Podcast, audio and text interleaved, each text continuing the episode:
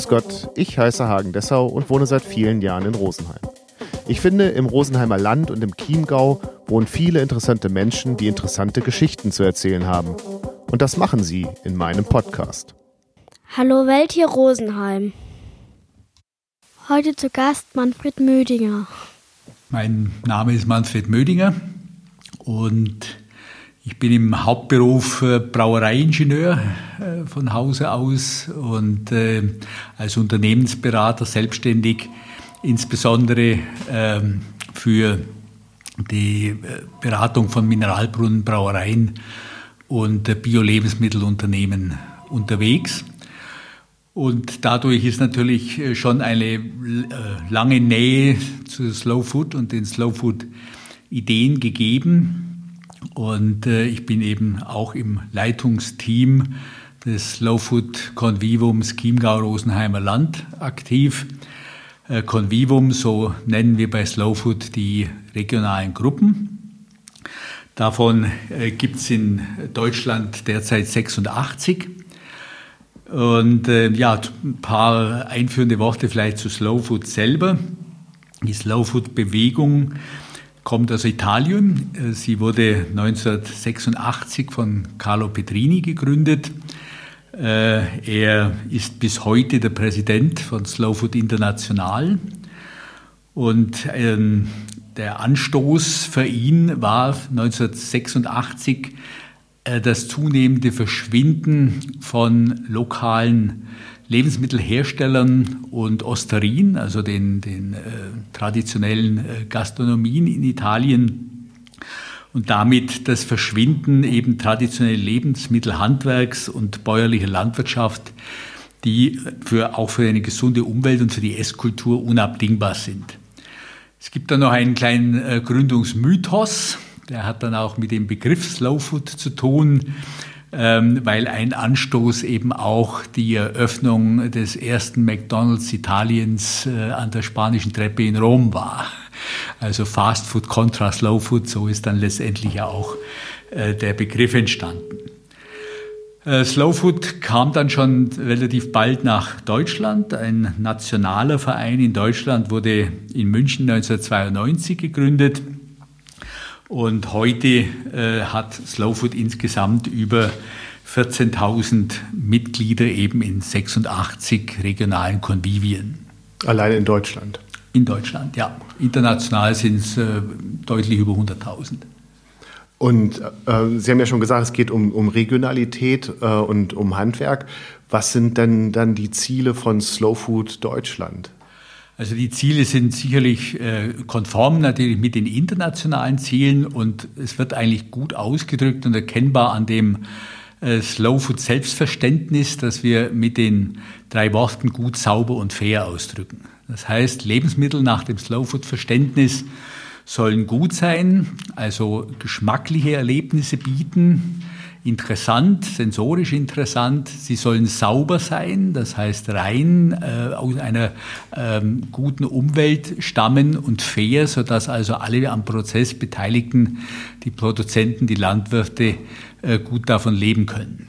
Äh, das sind die drei wirklich grundlegenden äh, Dinge des Selbstverständnisses von Slow Food. Und dementsprechend und an diesen Grundsätzen ausgerichtet sind die ganzen internationalen Aktivitäten. Ein paar kann ich äh, gleich nur benennen und dann wird das auch äh, gut deutlich. Ja, auch dann vor allem hier in der Region, also was da regional äh, getan wird. Ja, also die, die, wir in der Region bemühen uns dann auch entsprechend wenigstens einige Teile äh, des, der ganzen äh, deutschen Aktivitäten ebenfalls umzusetzen. Wobei das also äh, natürlich auch begrenzt ist durch die Möglichkeiten, zeitlichen Möglichkeiten, denn ähm, wir sind in der, in der Region Südostbayern, also im Convivum Chiemgau-Rosenheimer Land, äh, ungefähr 130 Mitglieder. Äh, das ist über fünf Landkreise verteilt nun äh, keine so extrem kräftige Taskforce. Ja, was machen wir äh, bei Slow Food insgesamt?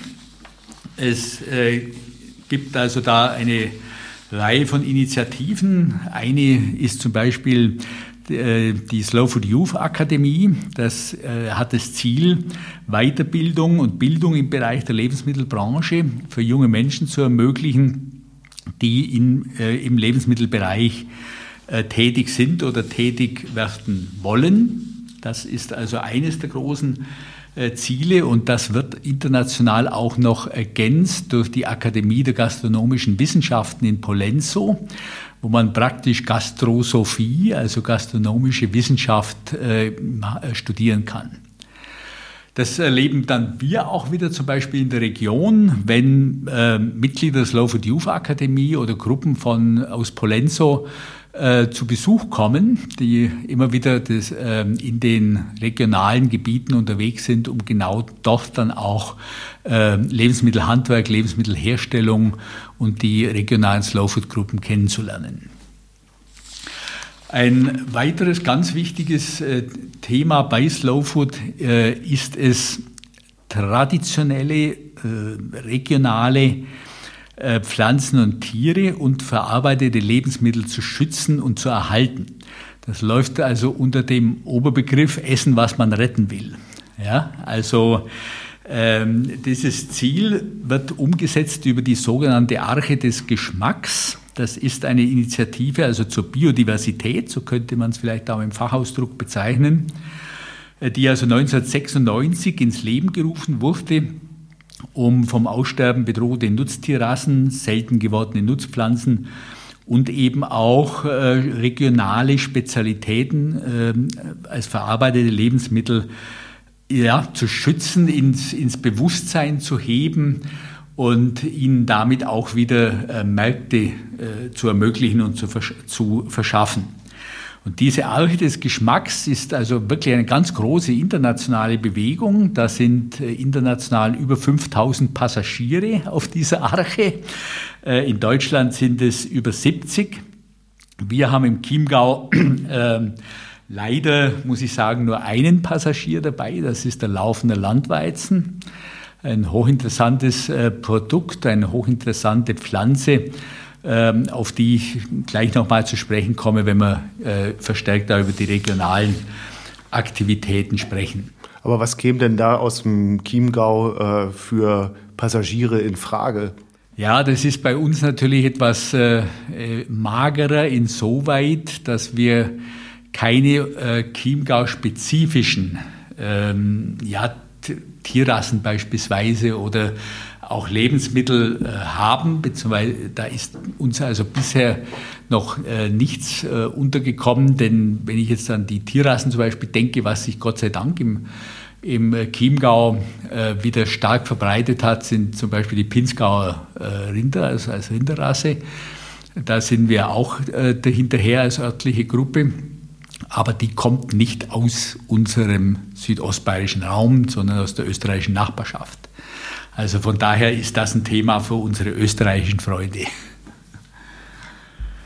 Sie sagen ja, ähm, dass es ganz viel darum geht, auch so Dinge ins Bewusstsein zu heben. Ähm, wie erreichen Sie die Leute? Also auf nationaler Ebene beispielsweise äh, spielt eine ganz große Rolle äh, inzwischen der Markt des guten Geschmacks. Das ist sozusagen die Leitmesse von Slow Food Deutschland. Die findet jeweils in der Woche nach Ostern in Stuttgart statt.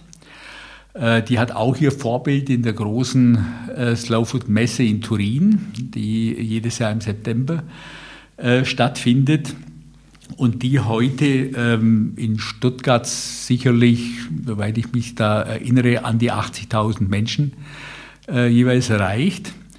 Äh, und ähm, sehr streng und strikt ist, was dort passiert und ausgestellt wird.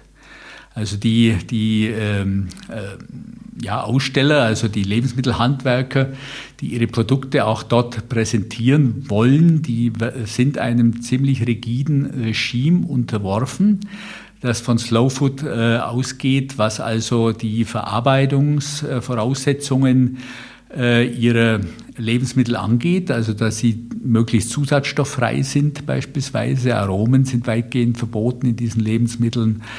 Ähm, äh, traditionelles Handwerk, traditionelle handwerkliche Herstellung äh, ist entsprechend gewünscht und natürlich die, spielen die Archeprodukte eine wichtige Rolle. Und das wird dann in diesem Markt des guten Geschmacks umgesetzt. Äh, und die Umsetzung ist auch sehr Slow Food typisch, nämlich, äh, dass es sehr umfangreiche Möglichkeiten des Kochens und der Küche gibt. Dort, an dem sich auch die Besucher beteiligen können, indem es Geschmackserlebnisse gibt, also dass ganz gezielt äh, die unterschiedlichsten Produkte aus unterschiedlichsten Regionen als Geschmackserlebnis präsentiert werden und indem es für die Eigenverköstigung die typisch Slowfood-mäßige lange Tafel gibt. Also sprich, da wird dann auf äh, zweimal 50, 60 Meter Länge ein ganz langer Tisch äh, äh, bereitgestellt, an dem man dann sich dazusetzt, zusammensetzt und isst und trinkt. Aber das ist jetzt ja erstmal auf der Erzeugerebene. Aber wie kommt das in die Bevölkerung rein? Also ich habe mal geguckt, ähm, dass ungefähr im vergangenen Jahr ungefähr 14 Prozent des Einkommens für Nahrungsmittel und Getränke ausgegeben werden. Das ist ja vergleichsweise wenig. Scheint mir in Deutschland sogar noch hochgegriffen. Ich habe einen Wert von etwa 11 Prozent im Kopf. Vielleicht liegt es daran, dass es auch noch, das habe ich jetzt unterschlagen, mit Tabak noch mit dabei ist. ähm, also das war das, was ich gelesen habe heute in dem Zusammenhang. Und ähm, alles, was Sie sagen, ist ja auch immer, also in dem Augenblick, wo Handwerk mit im Spiel ist, wird es natürlich teuer. Ähm, also gute Ernährung und ähm, Geschmackserlebnisernährung ist auch immer eine Frage des Geldbeutels. Also wie schafft man das in die breite Bevölkerung mit dieser Idee? Also äh, als Frage des Geldbeutels, da muss ich direkt widersprechen, ist eine Frage der Prioritätensetzung. Also ähm, ich habe dasselbe in meinem Berufsleben auch immer wieder, weil ich mich viel mit Marktforschung auch erlebe, äh, dass es nicht äh, oder dass gute Lebensmittel, die auch mehr kosten, in der Regel nicht von den Leuten gekauft werden, überwiegend, die das Geld dafür haben, sondern von den Leuten, die die entsprechende Priorität setzen. Die kommen aus, äh, in finanzieller Hinsicht aus allen Schichten der Bevölkerung. Ähm, das ist also ganz eindeutig. Und ähm, es ist auch so, dass wir, was die Wirkung dann angeht, in die Bevölkerung als Slow Food, ähm, ja, von allein von der Größe der Organisation her natürlich begrenzt sind in unseren Möglichkeiten. Nicht, also nicht nur mit dem, mit dem Markt des guten Geschmacks in, äh, in Stuttgart, wir sind auch auf der Biofach in Nürnberg beispielsweise äh, seit vielen Jahren schon präsent und wir wirken mit den Medien, also vor allen Dingen mit dem Slow Food Magazin unserer Zeitschrift, die eben äh, motivieren soll und Interesse und wecken soll für das gute Leben, für das gute Essen und Trinken und das dieser Zeitschrift eigentlich auch ganz gut gelingt. Also das sind die äh, sicherlich die wichtigsten Instrumente, um in die Breite hineinzuwirken. Und dass das nicht ganz hoffnungslos ist, das sehen wir eigentlich oder sehe ich jetzt auch speziell auch wieder in den Marktforschungsergebnissen, denn äh, die Zuwächse von handwerklich hergestellten ökologischen Lebensmitteln in Deutschland sind doch äh, erheblich und es wird im Prinzip inzwischen, kann man sagen, doch eine Größenordnung von 20 bis 30 Prozent der Bevölkerung erreicht. Jetzt wird man natürlich, würden andere sagen, ja, aber was ist mit den anderen 70 Prozent? Ja gut, deren Prioritätensetzung ist anders. Denen ist halt das Motorenöl und seine Qualität wichtiger als das Olivenöl. Ja, beispielsweise. Aber wie kriegt man die kriegen sie normalerweise nur in einem ganz langwierigen Prozess. Äh, da spielt natürlich immer wieder mal Skandalisierung und Probleme der eigenen, der eigenen Gesundheit mit eine Rolle. Also wenn die dazukommen, gerade ernährungsbedingte Probleme, dann ist die Bereitschaft, sich dafür zu öffnen, ähm, durchaus größer oder wird dann entsprechend größer. Aber äh, die Grundprioritäten vieler Menschen kriegen sie nicht, ja, wie soll ich sagen, äh, kurzfristig in irgendeiner Art und Weise geändert.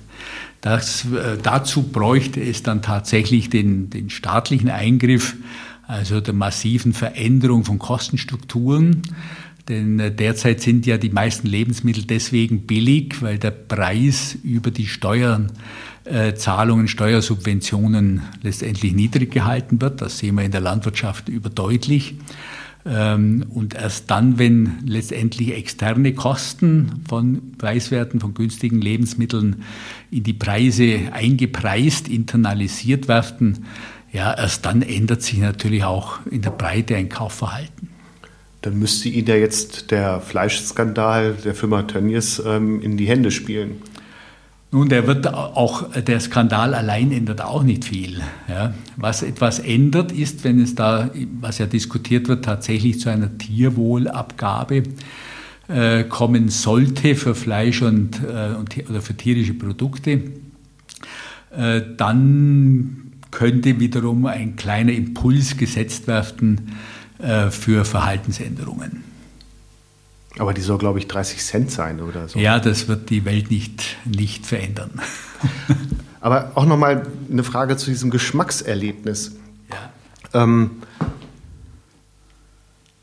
wie, wie kann man, also ich habe auch noch ein bisschen geguckt, also es gibt äh, so und so viel tausend McDonalds und Burger King, da sind die ganzen anderen Ketten, Slow Food, äh, Fast Food Ketten gar nicht mit dabei, ja, also die, die ja unheimlich ähm, angesagt sind nach wie vor. Wie kann man auch gerade jungen Menschen ähm, zeigen, dass dieses Handgemachte da, ja. dass das ein Geschmackserlebnis ist. Also wie können junge Menschen ein Geschmackserlebnis lernen? Also da gibt es äh, bei, äh, bei drei großstädtischen Konvivien meines Wissens interessante Initiativen, die also mobile Küchen, sogenannte Slow Mobiles, äh, gebaut haben und äh, damit in Schulen äh, gehen, um den Kindern äh, Kochen und originalen Geschmack nahezubringen. Das hat natürlich damit zu tun, dass wir in Deutschland nur wenig Schulküchen haben, in denen also tatsächlich dann gekocht wird und Kinder auch das Kochen und den Urgeschmack von Lebensmitteln überhaupt in Erfahrung bringen können. Wenn man den Leuten, die das machen, zuhört, dann fällt man fast vom Glauben ab, was die da erleben. Ja. Denn äh, es gibt gerade auch im großstädtischen Bereich oder im städtischen Bereich enorm viele Kinder, die haben keine Ahnung, dass eine Möhre äh, einmal einen Ackerboden gesehen hat zum Beispiel. Und ähm, diese Dinge, äh, da möchte eben Slow Food zumindest Zeichen setzen, wie es anders gehen könnte. Was die Geschmackserlebnisse an sich angeht, das ist natürlich auch für Erwachsene extrem äh, spannend. Ähm, ich habe selber äh, gerade in Stuttgart auch äh, oder in Turin immer wieder schon Geschmackserlebnisse selber mitgemacht. Ja, zum Beispiel, ähm, wir haben ja im Chiemgau, im Chiemsee die Renken. Ja, es gibt äh, ähnliche Fische wie den Felchen im Bodensee oder dann auch im, im, äh, in Mecklenburg-Vorpommern, ein, eine weitere leichte Abwandlung äh, dieser Fischrasse. Und wenn Sie die eben gleich zubereitet, systematisch sozusagen serviert bekommen bei so einem Geschmackserlebnis, dann wundern Sie sich ohne Ende, warum die drei Fische doch nennenswert unterschiedlich schmecken. Und äh, wir haben selber hier im, und jetzt komme ich da ein bisschen vielleicht unsere Region dann auch, äh, wir haben selber solche Dinge auch schon gemacht. Ähm, äh, ich selber natürlich mit meinem Hintergrund als, als Brauer und Mineralwasser ähm, Mann äh, hab, und auch Mitgründer der Wassersommelier-Ausbildung in Deutschland, habe das natürlich mal zum Mineralwasser gemacht, hier in der Sixdorfer Petrusquelle. Äh, da haben wir die Besucher, äh, die wir da eingeladen hatten von Slow Food, eben mit diesen ein Geschmackserlebnis Mineralwasser gemacht und haben das an, gezeigt an sechs extrem unterschiedlichen Mineralwässern. Und nachdem die meisten Menschen vom Wasser nur wissen, dass es nass ist, ähm, waren die natürlich extrem verblüfft, wie unterschiedlich Wasser schmecken kann.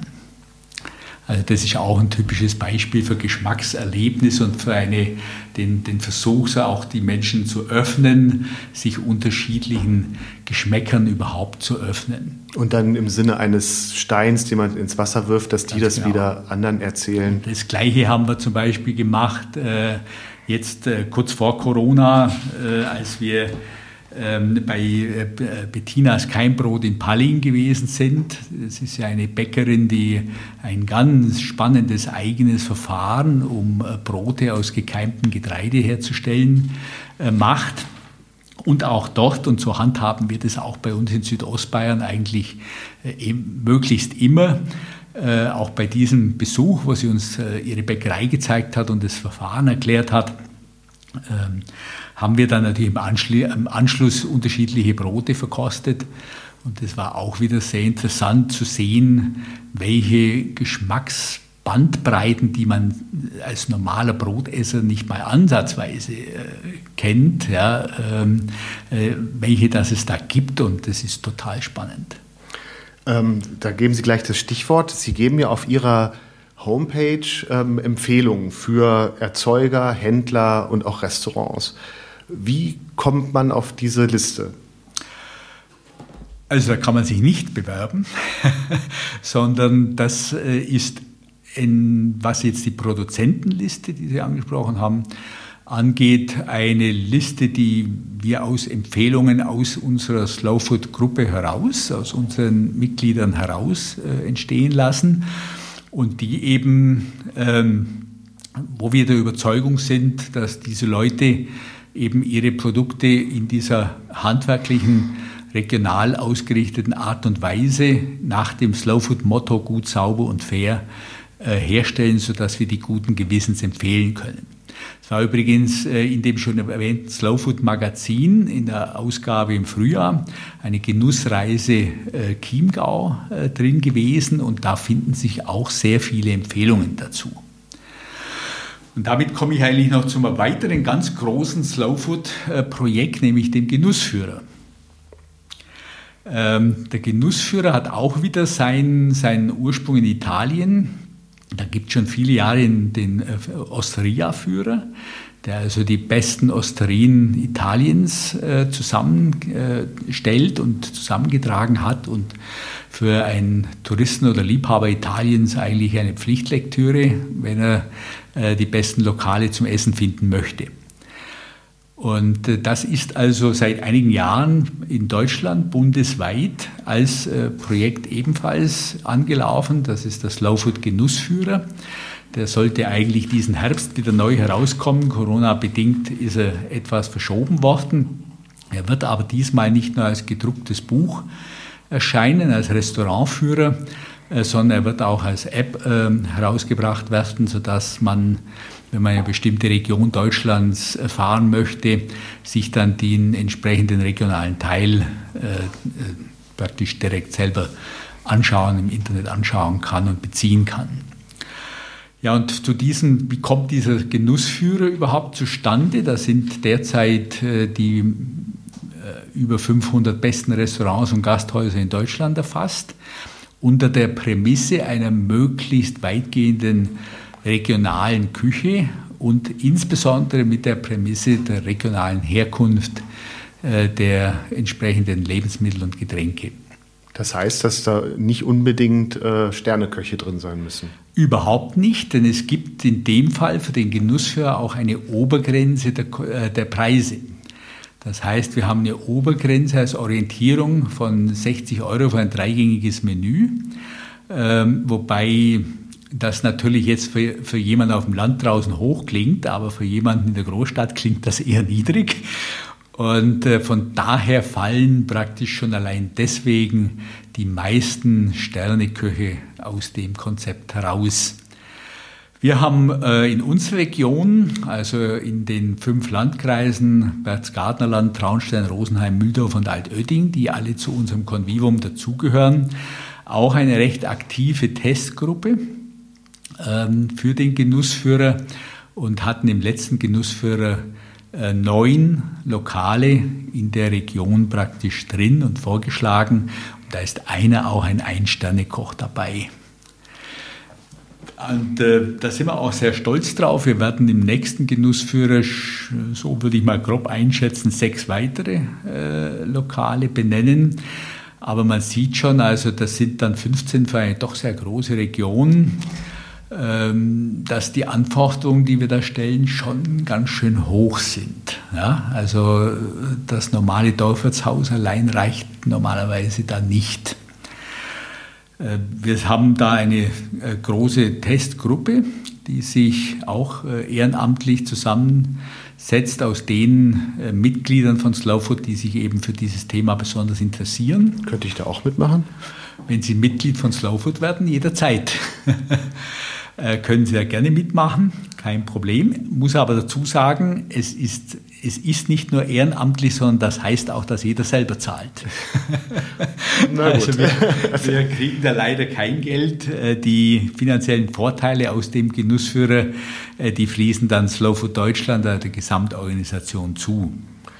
Aber darf ich da kurz fragen? Ähm, also die Restaurants werden getestet oder auch die, die ähm, Erzeuger. Wird das auch im gewissen Abständen wieder geprüft? Ja, regelmäßig. Also jedes Restaurant, das im Genussführer äh, drin ist, also da muss ich dazu sagen, ähm, bevor einer reinkommt, äh, die ganzen Tests laufen anonym. Äh, der Wirt kriegt das, das haben wir, sehen wir auch in der, in der Erfahrung, der kriegt das nicht mit. Es wird auch mehrfach getestet zu unterschiedlichen äh, Tagestagen, zu unterschiedlichen Zeiten. Äh, sodass also das Testergebnis auch äh, möglichst nicht zufällig ist, ja, sondern wir wollen da äh, schon auch sichergestellt wissen, dass die Empfehlung, die wir ja aussprechen mit dem Genussführer, auch absolut tragfähig ist. Und nach vielleicht ganz leichten Anfangsschwierigkeiten, als das mit dem Genussführer vor ungefähr sechs, sieben Jahren losging, hat sich das jetzt bundesweit sehr gut etabliert. Ich bin selber ja beruflich auch viel unterwegs und äh, gehe selber nach den Empfehlungen des Genussführers und ich muss sagen, ich bin in sieben Jahren äh, ein einziges Mal reingefallen. Das ist also eine sehr gute Quote. Und äh, was mir aufgefallen ist mit Blick auf die ähm, Homepage äh, jetzt im, im Region, in der Region Chiemgau, dass Ihre Empfehlungen sehr ähm, nord, muss ich überlegen, nordöstlich des Chiemsees angesiedelt sind. Also so im Rosenheimer Land äh, gibt es eher wenig. Woran liegt das? Also mir ist das nicht aufgefallen, muss ich sagen, aber es ist natürlich schon so, dass der, gerade auch der Schwerpunkt unserer aktiven Mitglieder eigentlich im Landkreis Rosenheim und Traunstein liegt. Äh, wo wir eher ein bisschen vielleicht auch Empfehlungsdefizite haben, ist eher der Norden in Richtung Altöding, Mühldorf äh, zu. Äh, da könnten wir besonders noch äh, aktive Mitglieder gebrauchen, um die Dinge voranzutreiben. Ähm, aber das mag auch zufällig sein. Es ist natürlich auch insoweit äh, zufällig, halt, wer in seinem Umfeld dann besonders aktiv ist und entsprechende Empfehlungen an die ganze Gruppe weitergibt. Ich hatte mich zum Beispiel gewundert, dass äh, der Simseer Weidemetzger nicht drin ist, aber also oder auf der Homepage nicht als Empfehlung ist, aber der ist jetzt ja in dem Magazin, glaube ich, ich habe eine große Geschichte ja. bekommen. Also vielleicht muss ich noch ergänzen, was auch die Gastronomien angeht. Also die, die neu dazukommen, werden überwiegend aus dem Landkreis Rosenheim sein. Okay. äh, Sie haben ja schon die Köche angesprochen. Was, ähm, was wünschen Sie sich von ja auch von Sterneköchen. Also mir sind zwei Zitate in dem Zusammenhang eingefallen. Also im aktuellen Feinschmecker wird äh, Jan Hartwig aus München sinngemäß zitiert, ähm, Spitzenköche müssen, sich, müssen nicht für Nachhaltigkeit stehen. Auf der einen Seite, auf der anderen Seite der ähm, Zwei-Sterne-Koch aus Berlin, Tim Raue, mhm. der eben sagt, er, er sieht, dass er mit seiner Küche mittlerweile alleinstehend ist, weil er eben sehr viel aus Asien importiert und dass er die ähm, eigentlich sieht, dass die Spitzenköche immer mehr regional kochen. Also welche Verantwortung wünschen Sie sich für die Spitzengastronomie auch? Gut, das sind jetzt zwei Positionierungen, die Sie genannt haben, die natürlich nicht die von Slowfood sind. Ganz eindeutig. Also selbstverständlich wünschen wir uns äh, eine, eine, Küche, die nachhaltig ist und das bedeutet dann auch äh, sehr stark regional ausgerichtet. Das heißt nicht, die, die globale Küche äh, auszublenden. Ja, wir verteufeln da auch nichts. Es gibt ganz tolle Gastronomien, auch im Genussführer, die das hervorragend auch äh, schaffen, das zu verbinden. Ähm, wir haben leider ein einziges Lokal äh, in unserer Region durch Schließung verloren. Das waren schon durch die Personen äh, entsprechende Verbindungen, weil der, Gastronom und Koch ein, Holländer war und die seine, seine Frau Österreicherin und die haben äh, das, die beide auf der ganzen Welt das Kochen gelernt haben, vor allem in Südostasien. Die haben das hervorragend gemacht, sämtliche Einflüsse mit dem hier in der Region, also das Lokal war in Burghausen, mit dem in der Region zu verbinden. Das, das ist toll, wenn so etwas gelingt und so etwas gemacht wird. Aber ich, wir glauben, dass es wirklich dazu nicht erforderlich ist, äh, in größerem Stil Lebensmittel aus Asien zu, äh, zu importieren, denn das meiste äh, findet ein guter Koch auch in der Region. Allerdings muss man dazu sagen, was natürlich die Sachen immer schwer macht. Die Köche haben bestimmte Anforderungen natürlich auch an äh, anzuliefernde Produkte, an anzuliefernde ähm, äh, Teile und Größenordnungen. Und da ist das dann, was vielleicht der Verbraucher sich so simpel vorstellt, naja, der Landwirt liefert äh, sozusagen die Sau an den Koch in der Richtung, das ist schon ein bisschen schwierig. Das haut in der Regel nicht hin, da braucht es Strukturen dazwischen. Und äh, das ist auch ein Problem, dass diese Strukturen dazwischen, denken Sie nur an regionale Schlachthöfe, weil Sie vorhin das, das äh, Thema Tönnies angesprochen hatten, äh, dass eben regionale Schlachthöfe inzwischen selten geworden sind. Und dass diese Strukturen, die man verloren hat, wieder aufzubauen und wiederzubekommen, ist ein ganz schwieriger, langwieriger Prozess. Und dann ja eben auch irgendwie finanziert werden muss. Also ich glaube ja schon, dass auch wenn Sie das am Anfang des Gesprächs ähm, in Frage gestellt haben, aber, es, aber sich gesund oder eben anders zu ernähren auch immer eine Frage des Geldes ist. Also gerade wenn ich einen Burger bei McDonald's für einen Euro kriege, ähm, da muss ich für einen Steak äh, von einem nachhaltigen Metzger deutlich mehr bezahlen.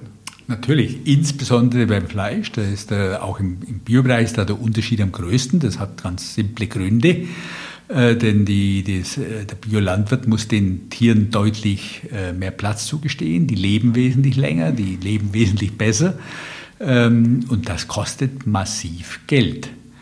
Ne, ist natürlich die Frage umgekehrt drum, wenn halt dann der billige Burger das, das Gegenmodell ist, ähm, wer zahlt eigentlich dessen Kosten? Ja, zahlen, das zahlen dann die Tiere, das zahlen die äh, Familienbetriebe in der Landwirtschaft, die es dann nicht mehr gibt. Ähm, und das zahlen einfach letztendlich dann alle Bürger durch äh, den, den Verlust an Arbeitsplätzen und den Verlust äh, an entsprechender Umweltqualität. Gehen Sie manchmal zu McDonalds? Ähm, nur im Notfall in den USA, wenn es sonst nichts mehr gibt. Wie sind Sie eigentlich zu Slow Food gekommen? Sie haben ja eingangs gesagt, dass es durch Ihren Beruf durchaus auch so ähm, Kontaktstellen gibt, ja. aber da ähm, sich dann doch tiefergehend zu engagieren, ist ja wahrscheinlich nochmal ein, ein weiterer Schritt. Also ich habe das äh, 2005 in der Zeitung mitbekommen, dass sich hier im im Chiemgauer Rosenheimer äh, Bereich eben eine, eine regionale Slow Food Group gegründet. Das war am 13. Mai 2005 und da war ich schon von Anfang an mit dabei, weil ich das schon vorher so natürlich immer wieder schon mal was davon gehört habe und das äh, extrem interessant fand und extrem zukunftsorientiert letztendlich auch äh, so äh, zu agieren und dann wollte ich mich da beteiligen in unserer Mitgliedschaft. Das sind also natürlich eine Reihe von Leuten, die mit dem, schon beruflich dann mit Lebensmitteln zu tun haben dabei, aber es ist auch ein ganz großer Kreis äh, von Menschen, die einfach den guten Genuss schätzen und sich für nachhaltige Lebensmittel und Lebensmittelherstellung gerne engagieren wollen, die aus den unterschiedlichsten Berufsbereichen kommen. Und inwieweit spielt das für Sie dann eben privat auch eine Rolle? Sind Sie Hobbygärtner, der seine eigenen ähm, Obst und Gemüse im Garten ähm, anpflanzt? Nein, das sind wir nicht. Aber was ich unglaublich schätze, auch über die Slow Food Gruppe, äh, man erfährt natürlich extrem viel über gute Lebensmittelquellen. Also äh, angefangen von Landwirten, von den äh, Leuten, von entsprechenden Leuten auf den Wochenmärkten bis hin ja zu unseren Empfehlungen. Ja. äh, bis hin zu den guten Gastronomien. Äh, ohne die Mitgliedschaft bei Slow Food, ohne die, das eigene Engagement dabei, wäre ich im Leben nie an dieses ganze Netzwerk guter Lebensmittel gekommen.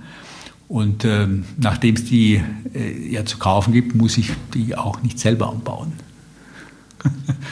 Also hat das tatsächlich auch einen ähm, nachhaltigen Einfluss auf Ihre Art, sich zu ernähren, ähm, bekommen? Absolut, ja. Also wenn Sie jemandem auf einer Feier äh, die Vorteile ähm, erklären würden, was, was wären die Vorteile äh, einer Mitgliedschaft im Slow Food ist das Verein? Also außer natürlich dann, äh, sich mit einem Engagement, mit äh, einem Mitgliedsbeitrag von 75 Euro pro Jahr, ähm, sich da so unterstützen zu engagieren und dann noch eine tolle Zeitung kostenlos dann zu, zu bekommen, ähm, ist es tatsächlich der Vorteil des, des Kennenlernens des, der, der eigenen Heimat im Hinblick auf äh, gute Lebensmittel von der Landwirtschaft bis in die ganze Breite der Herstellung. Und wir haben da speziell in unserer Region in Südostbayern eigentlich ganz hervorragende Voraussetzungen, denn hier gibt es noch ein groß, in großem Umfang ähm, ja, handwerkliche und auch mittelständische äh, Lebensmittelhersteller, gerade auch in einer ganzen großen Bandbreite Biohersteller, die zum Teil inzwischen auch bundesweit bekannt sind. Und deswegen ist auch das von unserem Convivum ein Schwerpunkt, den wir da setzen, dass wir äh, diese Produzenten besuchen und damit auch die, unseren Mitgliedern natürlich einen entsprechenden Zugang ermöglichen. Das ist immer hochspannend, also nicht nur, wenn ich, äh, wie vorhin die Bettinas Keimbackstube ähm, erwähne, wo dann halt uns die die Bäckermeisterin, die Bettina, wirklich das alles direkt, unmittelbar und selber erklärt, wie man als Otto Normalverbraucher das halt nicht erklärt bekommt. Oder wie wir, wenn ich daran denke, wir waren mal vor, ich glaube zwei Jahre ist es her, da in der Piedinger Molkerei, in Berchtesgaden, also die Berchtesgadener Molkerei in Pieding, wo uns dann der Geschäftsführer, der Herr Pointner, auch in sehr umfangreich und genau ähm, das ganze Konzept geschildert hat und was hinter dieser ganzen Berchtesgadener Milch eben äh, steht. Und dann haben wir natürlich die Molkerei auch noch angeschaut. Also das sind Möglichkeiten, die haben Sie als äh, Normalkonsument eher nicht oder eher sehr wenig. Und da haben wir also ganze äh, Bandbreite inzwischen auch schon an Unternehmen besucht. Äh, ich hatte die Petrusquelle auch schon erwähnt, dann für Mineralwasser oder Salus in Bruckmühl, die uns in die Welt der Kräuter eingeführt haben. Und das war also auch äh, extrem spannend, äh, damals mit dem, ähm, mit wirklich dem Experten für medizinische Kräuter dann da zusammenzutreffen, äh, der uns das dann da alles erzählt und erklärt hat. Oder natürlich auch zu Landwirten, wenn ich an den Franz Obermeier in Tengling äh, denke, den Demeter-Landwirt, der uns dann eben da auch gezeigt hat, wie Demeter-Landwirtschaft auf den Feldern äh, funktioniert. Oder bei dem, beim Fischer Lex auf der Fraueninsel, wo wir halt die Fischerei äh, im Chiemsee kennengelernt haben, wie das da abläuft. Und dann schon erwähnt das Ahe-Produkt in laufender Landweizen, wo wir dann die äh, Brauerei Wieninger besucht haben, die immer äh, zum Oktober ihr Hormat-Bier, Hormat-Weißbier produzieren, ausschließlich dann mit dem laufender Landweizen. Also das sind schon äh, Dinge, wo ich sage, das ist total spannend. Da waren dann bei, der, beim Besuch in der Brauerei noch mehrere Bäcker dabei, die aus laufenden Landweizen dann äh, Brote und Feingebäcke machen. Äh, wobei man dazu sagen muss, der Weizen ist unglaublich aromatisch. Das gibt einen wunderbaren nussigen Touch in den, in dem Brot und in den Backwaren. Und wenn der ähm, einige Monate leider nur im Jahr, weil die Menge zum Meer nicht reicht, verfügbar ist, da schaue ich mir sofort, dass ich da Brot bekomme, entsprechendes. Ne? Also das sind, das sind alles Möglichkeiten, äh, die natürlich, äh, die man letztendlich auch äh, hat, wenn man beim, bei Slow Food eben auch dabei ist. Was wünschen Sie sich in Bezug auf das Wirken auf die Gesellschaft ähm, mittelfristig von Ihrer Bewegung? Also mein großer Wunsch wäre natürlich, dass sich immer mehr Menschen einfach öffnen und Fragen stellen sich fragen auch an sich selber, ja, was esse ich überhaupt, was trinke ich eigentlich, was steckt denn da dahinter, ist das gut für mich, ist das gut für andere, ist das gut für die Umwelt? Wenn man sich anfängt, sich selber so ein paar Fragen zu stellen und äh, nach Antworten zu suchen, dann ist das schon mal der allererste riesengroße Schritt vorwärts. Und je mehr Leute den gehen und machen, umso mehr kommen auch ganz automatisch eigentlich dann auch auf, auch auf solche Bewegungen wie Slow Food. Und dann ist mir auch um die Zukunft der, der ganzen Initiative äh, überhaupt nicht bange. Allerdings sehen wir das natürlich schon, dass ähm, gerade auch junge Leute da noch erheblichen Nachholbedarf haben, sich diese Fragen selber zu stellen. Klar, in der Jugend hat man nicht so, hat man nicht die gesundheitlichen Probleme, die auch vielleicht vom Essen her kommen. Ne, die vielen Burger, die schlagen irgendwann später auf die Hüften äh, und, und auf die Leber. Das äh, wird dann erst später ein Thema. Äh, allerdings kann man mit der guten Nahrung nicht früh genug anfangen. Das ist doch ein wunderbares Schlusswort. Haben Sie vielen Dank für das Gespräch. Ja, gerne. Das war Hallo Welt hier Rosenheim, Folge 19 mit Manfred Mödinger von Slow Food, aufgenommen am 1.7.2020.